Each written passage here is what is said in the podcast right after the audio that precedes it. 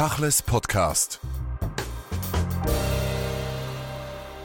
Roger Schawinski, heute wollen wir über Journalismus in diesen Zeiten sprechen und vor allem für, äh, über das Thema jüdische Journalisten in dieser Situation. Wir sind ja alle zuerst Menschen und betroffen von dem, was geschehen ist vor einer Woche mit der Attacke auf Israel durch die Hamas und die schrecklichen Bilder. Roger, du bist Pionier, du bist äh, langjähriger Journalist, hast schon vieles miterlebt. Wie kann man das trennen, die Person, die persönlichen Erfahrungen, deine eigene Geschichte und dann als Journalist wieder agieren, wie man muss? Das muss man immer gut im Auge behalten und in allen Redaktionen, in denen ich tätig war und für die ich eigentlich zuständig war, habe ich versucht, mich und meine Haltung, meine persönliche Sicht, meine Geschichte im Hintergrund zu halten, damit die Leute fairen, guten Journalismus machen und ich bin damit, glaube ich, ganz gut gefahren. Und was würde das jetzt in dieser Situation heißen? Wie konkret kannst du, wie in den letzten Tagen, journalistisch mit diesem Thema umgehen, das dich offensichtlich, und da kommen wir nachher noch dazu, sehr, sehr stark persönlich betroffen hat. Es gibt zwei verschiedene Dinge. Einerseits die Berichterstattung und da versuchen wir so neutral und so seriös wie möglich äh, das zu handhaben und da halte ich mich völlig raus. Aber dann gibt es Sendungen, wo es äh, um Meinungen geht, wo ich mich als Person einbringen kann in meiner Diskussionssendung äh, Roger gegen Markus jede Woche. Das habe ich da getan. Und auch im Doppelpunkt, da kann ich mich als Person einbringen und weiß, dass mir das dann eben auch äh, zugewiesen wird. Und das mache ich natürlich, indem ich mich nicht verstelle und eine irgendwelche äh, künstliche Neutralität vorspiele. Und wie hast du jetzt diese Tage erlebt, der Betroffenheit und auch der Reflexion? Du kennst Israel seit vielen Jahren, du hast Familie dort, du warst oft dort, du bist engagiert. Ähm, kannst du das ein wenig beschreiben? Also am Samstag und am Sonntag war ich völlig lahmgelegt und ich hatte das Gefühl, ich bin absolut sprachlos, ich kann mich auch nicht äußern, saß vor dem Fernsehen, klickte mich durch die relevanten Kanäle und äh, alle die Bilder, die man nie erwartet hätte, kamen hoch, Holocaust, äh, Pogrome etc. Es war unbegreiflich und dann am Montag äh, plötzlich hatte ich das Gefühl, ich muss mich doch als Journalist einbringen und habe meine Sendung Roger gegen Markus durchgeführt in einer ganz anderen Form, nicht als Streikgespräch, das wäre der Situation nicht angemessen gewesen, sondern als eine reflektierte Diskussion äh, von zwei Menschen, die äh, in dieser Frage Erfahrungen haben, eine eigene Geschichte haben und diese Sendung, glaube ich, und das hat man mir zurückgespielt, war dann sehr eindrücklich. Und dann am Mittwoch habe ich entschieden, dass ich das noch erweitern weitere und machte ein Talk-Radio. Das haben wir zum ersten Mal gemacht während der Corona-Zeit. Dann auch zum Ukraine-Krieg zwei Stunden am Mittwochmorgen mit Gästen im Studio und mit Hörerinnen und Hörern, die sich einschalten konnten. Den elektronischen Dorfbrunnen und Dorfplatz hatten wir da äh, geöffnet. Und äh, natürlich dann die Geschichte ging weiter und am Sonntag dann Doppelpunkt, unter anderem mit Uli Schmid, ehemaliger langjähriger Korrespondent der NZZ im Nahen Osten und äh, auch zugespielt ein äh, Schweizer, der seit 58 Jahren direkt an der libanesischen Grenze wohnt.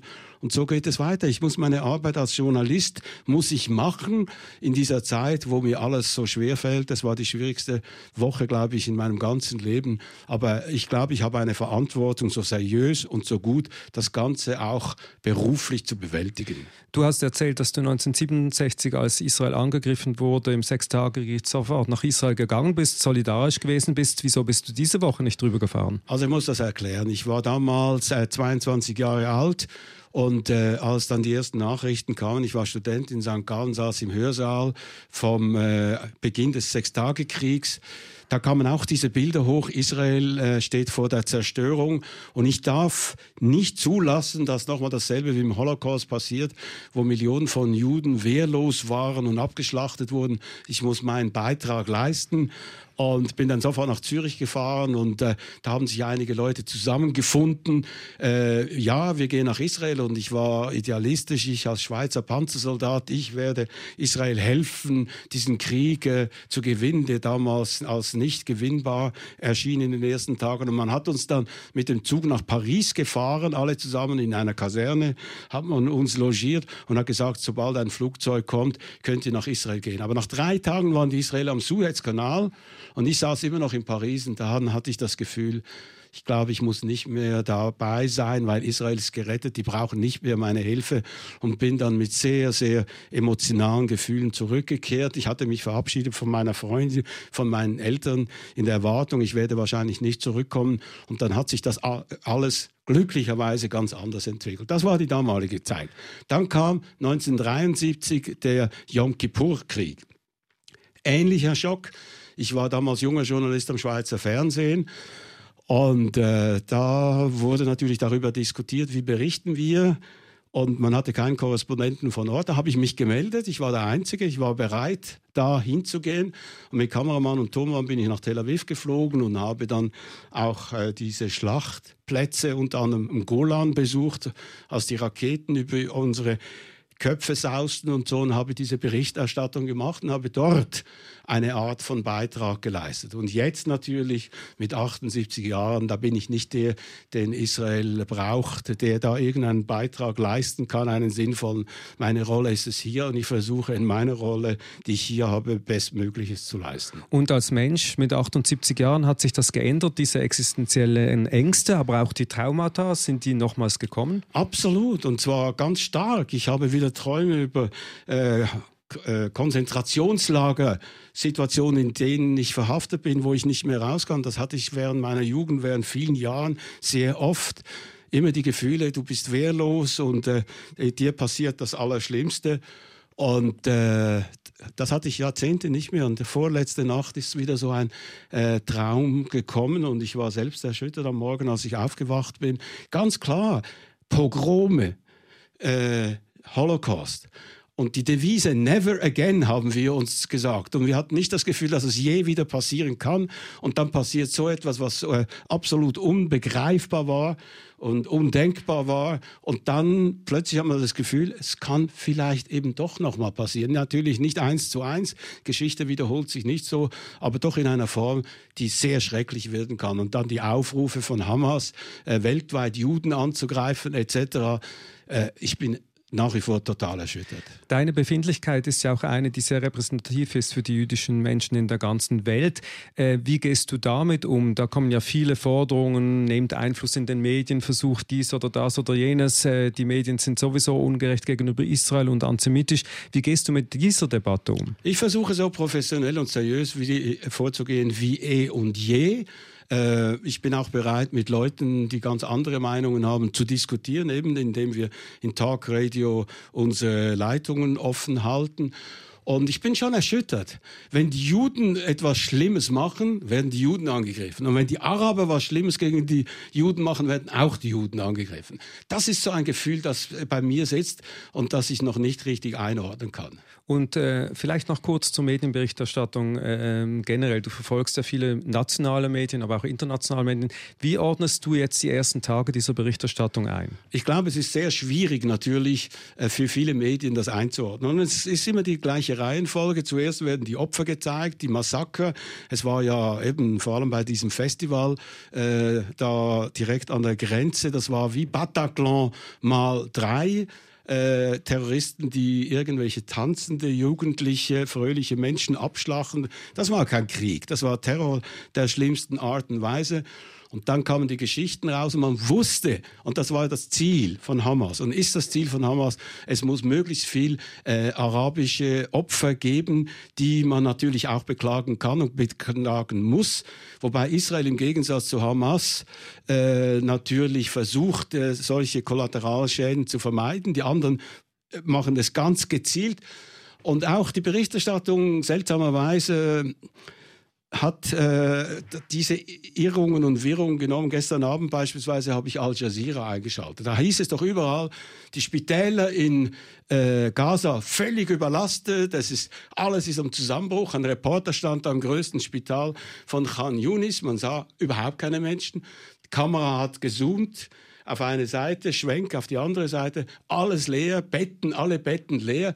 Und dann habe ich mich schon gefragt, wenn sogar äh, Al Jazeera vielleicht auch äh, un, ohne dass das eine Absicht war, solche Bilder zeigt, sind es wirklich die echten Bilder, die wir erhalten aus diesem Krieg? Ein springender Punkt, weil gerade in diesem Krieg sind die sozialen Medien nochmal sehr viel wichtiger geworden als in Kriegen davor. Wie kann man solche Ereignisse überhaupt auf der Faktenbasis, auf der journalistischen Pflicht äh, checken? Wie könnt ihr in eurer Redaktion oder auch generell Journalisten, wie kann man das Material überprüfen, verifizieren und plausibilisieren?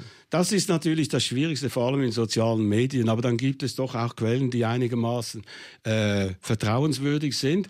Da hieß es doch am Samstag, Israeli haben äh, Gaza-Bevölkerer verbombt, die in den Süden reisen wollten. Und es wurden auch die Bilder gezeigt. Und bei BBC wurde das gezeigt. Die Israeli haben das gemacht. Nun, die Israeli haben äh, gezeigt oder bewiesen oder wollten beweisen, das war nicht ein Angriff aus der Luft, das kam vom Boden etc. Und es entspricht auch äh, der Plausibilität. Qui bono?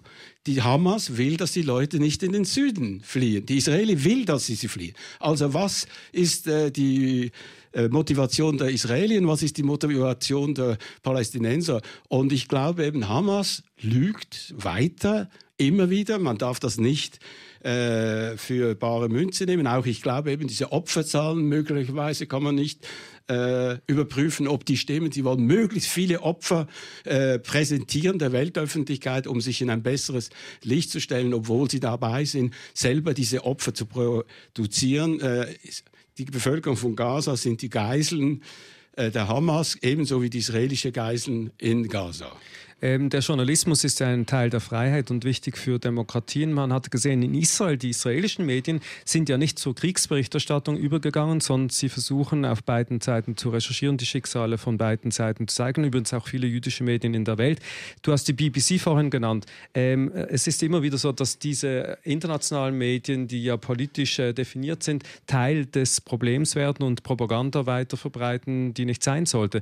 Wo würdest du sagen, für einen Konsumenten, welches Medium ist ein Medium, das man konsumieren kann in diesen Tagen, um richtig gut informiert zu sein? Man sollte möglichst viele Medien konsumieren, wobei das natürlich un heimlich anstrengend und zermürbend ist und so. Und ich glaube eben die BBC, die sich ja auch lange verweigert hat, die Hamas oder die Hamas-Anschläge als Terrorismus zu bezeichnen. Also hätte sich jemals jemand geweigert, die Angriffe im Bataclan der ISIS, äh, wo eben Tanzende ermordet wurden, äh, nicht als Terror zu bezeichnen. Das geht mir nicht äh, ein, wie das Ganze zu erklären ist. Und offenbar spielen da auch äh, eben persönliche äh, Vorurteile und auch Präferenzen spielen da eine große Rolle. Also es ist schmerzlich für alle, für uns, wenn man sieht, was der Zivilbevölkerung in Gaza passiert. Aber nochmals, die Israeli versuchen, die Schäden möglichst klein zu halten gegenüber der Zivilbevölkerung. Die Hamas will sie möglichst groß halten. Und allein aus dieser Sicht muss man das Ganze analysieren. Aber die Bilder, die Bildsprache ist natürlich so stark, dass das äh, nicht durchdringt. Roger Schawinski, vielen Dank für das Gespräch.